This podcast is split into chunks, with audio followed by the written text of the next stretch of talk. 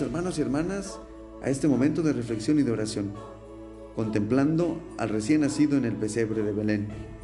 El día de hoy, en la octava de Navidad, 26 de diciembre, celebramos en toda la iglesia la memoria de San Esteban, protomártir. Pidámosle a Él que nos ayude a dar testimonio del amor de Cristo y que nos ayude a permanecer junto con Él, incluso dando nuestra propia vida. Como ya habíamos comentado el día de ayer, durante estos días de Navidad estaremos escuchando las lecturas del oficio divino y a través de ellas nos acercaremos al misterio del nacimiento del Salvador y le pediremos que nos ilumine, que confronte nuestra propia vida y que nos llene de su esperanza y de su paz. Te invito a que este momento lo disfrutes contemplando el pesebre o alguna imagen de Navidad. Y al acercarnos a Dios recién nacido, dejemos que nos abrace con su mirada y que nos ayude a descubrir la bondad y la gracia que se ha derramado con su llegada entre nosotros.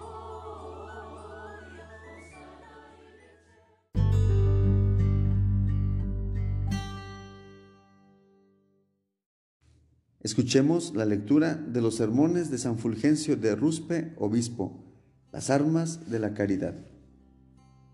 Ayer celebramos el nacimiento temporal de nuestro Rey Eterno Hoy celebramos el martirio triunfal de su soldado. Ayer nuestro rey, con la vestidura de gala de nuestra carne, salió del palacio del seno virginal y se dignó visitar el mundo. Hoy su soldado, abandonando la tienda de su cuerpo, ha entrado triunfante en el cielo. Nuestro rey, a pesar de su condición altísima, por nosotros viene humilde, mas no con las manos vacías. Él trae para sus soldados una dádiva espléndida, ya que no solo les otorga copiosas riquezas, sino que les da también una fortaleza invencible en el combate. En efecto, trae consigo el don de la caridad, que eleva a los hombres hasta la participación de la naturaleza divina. Y al repartir estos dones, en nada queda Él empobrecido, sino que de un modo admirable enriquece la pobreza de sus fieles sin mengua de sus tesoros inagotables. La misma caridad que hizo bajar a Cristo del cielo a la tierra, ha hecho subir a Esteban de la tierra al cielo. La misma caridad que había precedido en la persona del rey, resplandeció después en su soldado. Esteban, para merecer la corona que significaba su nombre, tuvo por arma la caridad, y ella le dio siempre la victoria. Por amor a Dios no se dio ante la furia de los judíos. Por amor al prójimo intercedió por los que lo apedreaban por esta caridad, refuta a los que estaban equivocados para que se enmendasen de su error. Por ella oraba por los que lo apedreaban, para que no fuesen castigados. Apoyado en la fuerza de esta caridad, venció la furia y crueldad de Saulo, y habiéndolo tenido por perseguidor en la tierra, logró tenerlo por compañero en el cielo. Movido por esta santa e inquebrantable caridad, deseaba conquistar con su oración a los que no había podido convertir con sus palabras. Y ahora Pablo se alegra con Esteban, goza con él de la gloria de Cristo, con él desborda de alegría, con él reina. Allí donde entró primero Esteban, aplastado por las piedras de Pablo, entró luego Pablo, ayudado por las oraciones de Esteban. Esta es, hermanos míos, la verdadera vida, donde Pablo no es avergonzado por la muerte de Esteban, donde Esteban se congratula de la compañía de Pablo, porque en ambos es la caridad la fuente de su alegría. La caridad de Esteban, en efecto, superó la furia de los judíos. La caridad de Pablo cubrió la multitud de los pecados. La caridad de ambos les hizo merecer juntamente la posesión del reino de los cielos. La caridad, por tanto, es la fuente y el origen de todo bien, la mejor defensa, el camino que lleva al cielo. El que camina en la caridad no puede errar ni temer, porque ella es guía, protección, camino seguro. Por esto, hermanos, ya que Cristo ha colocado la escalera de la caridad, por la que todo cristiano puede subir al cielo, aferraos a esta pura caridad, practicadla unos con otros y subid por ella cada vez más arriba.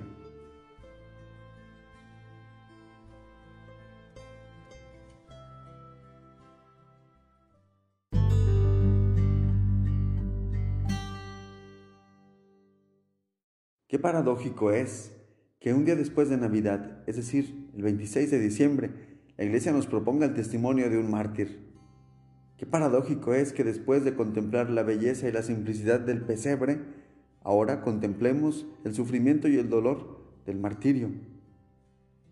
Lo que para algunos puede ser un fracaso, para Esteban y para nosotros como creyentes se convierte en el más grande triunfo, en el triunfo de la resurrección sobre la muerte, en el triunfo del bien sobre el pecado, en el triunfo del amor, en el triunfo de la misericordia y de la gracia.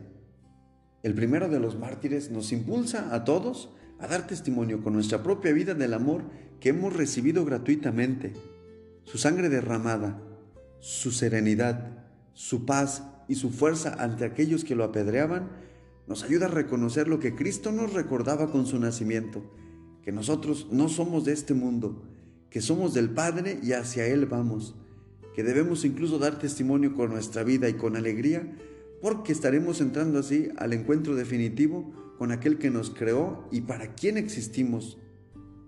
Esteban pone frente a nuestra mirada, en su martirio, el fin de la carrera del cristiano. Su final es trágico, pero a la vez glorioso. Aparentemente un fracaso, pero en realidad es un triunfo. Esteban sufre dolor, rechazo y odio, pero sabiendo a quién ama y sabiendo por quién es amado, sabiendo quién resucitó, no se queda ahí, da un paso más adelante, perdona a quienes le martirizan, ama a su misma comunidad, se entrega por ella, se convierte en una luz en medio de la confusión y de la oscuridad. Esteban se sabe heredero de la promesa del Padre, heredero de su amor, y hacia allá dirige su mirada. Por ello, jamás abaja su gozo y su alegría, porque sabe que al final del camino le encuentran los brazos abiertos de papá. Sabe que en Cristo se dirige por el camino hacia el amor, el amor que lo ha creado y el amor que le espera siempre. Su testimonio nos invita a ti y a mí a vivir con la misma intensidad, a no dejarnos llenar por el odio, la violencia, la confusión, la incertidumbre, hay tantos que quieren apedrear la vida del cristiano. Hay tantos que quieren apedrear nuestra dignidad.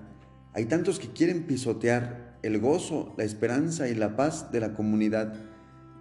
Nosotros, en cambio, sabiendo cuál es nuestro origen y hacia dónde vamos caminando, sabiendo que Cristo está presente en medio de nuestros caminos, sabiendo que nos abraza profundamente y que jamás nos deja solos, tendremos que luchar con la bandera de la caridad con la bandera del perdón y de la reconciliación, con el amor que se comparte, con el perdón que siempre se lleva en el corazón y que se da para aquellos que están a nuestro lado.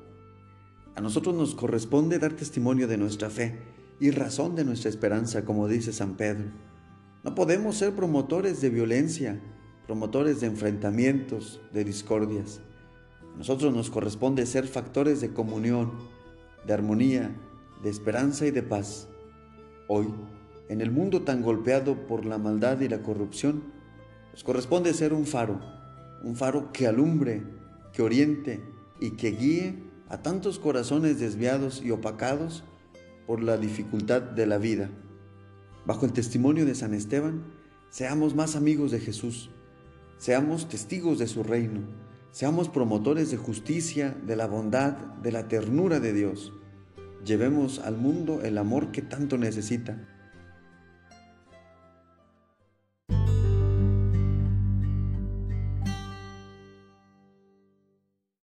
Qué maravilloso es tener testimonios como el de Esteban, que nos ayudan a vivir con mayor frescura nuestra fe. No tengamos miedo de compartir la alegría de ser cristianos.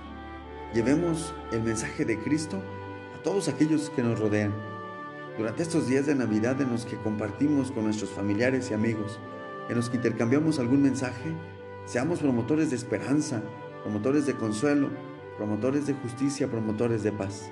Ahí en tu trabajo, ahí con tu familia, ahí con tus compañeros, ahí demos testimonio y seamos comprometidamente cristianos. Seamos de Cristo, para Cristo y con Cristo, mensajeros de esperanza, mensajeros de bondad, de ternura y de misericordia.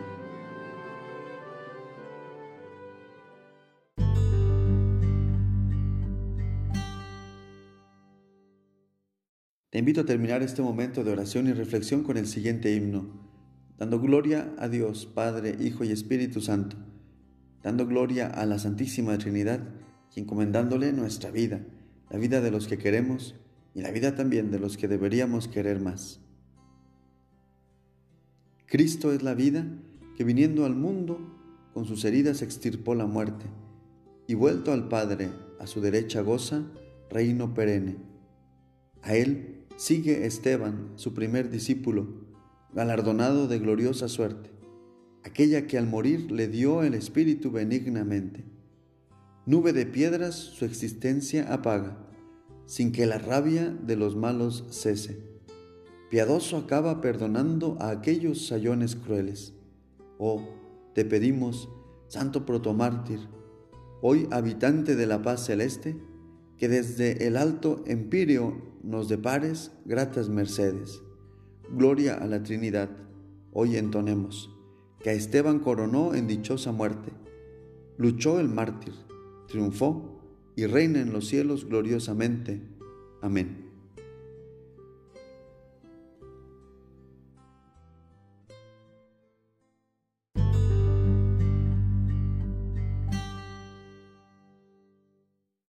Así hemos llegado al final de este momento de reflexión, de este momento de fe.